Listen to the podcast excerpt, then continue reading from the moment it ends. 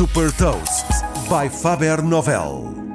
Sou a Patrícia Silva da Faber Novel e trago-lhe as notícias mais relevantes das empresas que lideram a nova economia. Neste Cafanomics destaco as mais recentes inovações e movimentos estratégicos do Twitter, Netflix e Facebook. Cafanomics. Nova economia, novas regras. Jack Dorsey deixou o cargo de CEO do Twitter quase 16 anos após ter fundado a empresa. O novo CEO é Parag Agrawal, que até agora ocupava o cargo de CTO do Twitter. Com 37 anos, Parag Agrawal torna-se assim o CEO mais jovem a liderar uma empresa no índice SP500.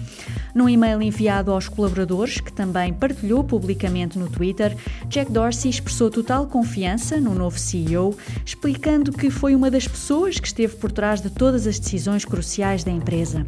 Jack Dorsey disse também que a empresa está preparada para seguir em frente sem os seus fundadores, mantendo-se no conselho de administração do Twitter apenas até 2022.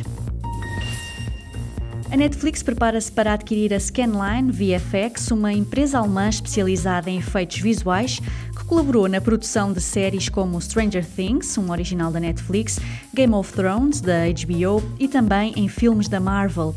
Com esta aquisição, a Netflix reforça as competências ao nível da produção de conteúdos originais, que continuam a ser um dos seus ingredientes diferenciadores.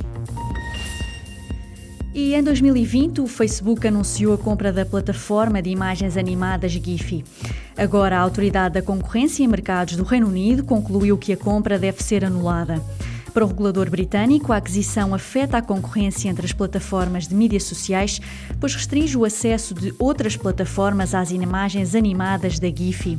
Por outro lado, considera também que com esta aquisição, o Facebook elimina a Giphy como um potencial concorrente no mercado de publicidade digital. Saiba mais sobre inovação e nova economia em supertoast.pt.